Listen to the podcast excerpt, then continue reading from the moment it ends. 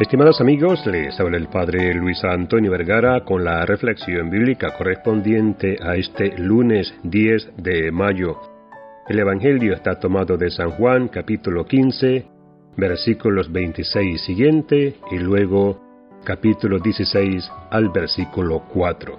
El encargo fundamental a los cristianos, se puede decir, es que den testimonio de Jesús.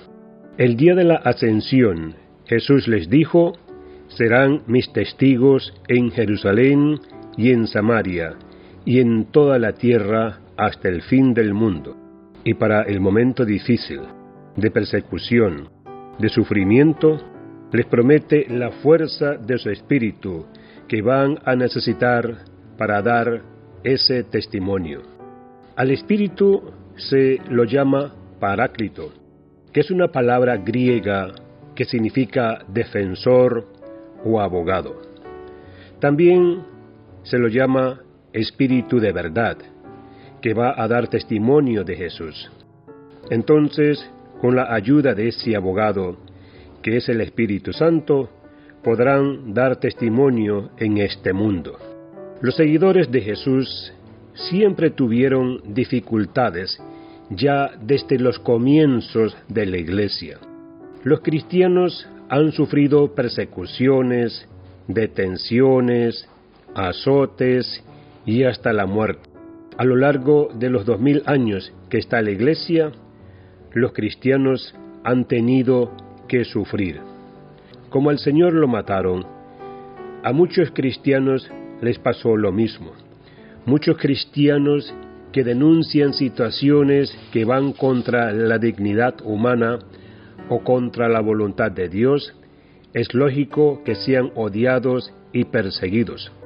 Muchas veces son matados, torturados y otras veces son desprestigiados o le ponen trabas en su misión. Muchos cristianos terminan mártires. El mártir es el testigo fiel. Por ser fiel a Jesús y a su Evangelio pierden la vida. Dar testimonio del Evangelio de Jesús muchas veces lleva al sufrimiento y al martirio. Contamos con la ayuda del Espíritu Santo, el abogado, el defensor.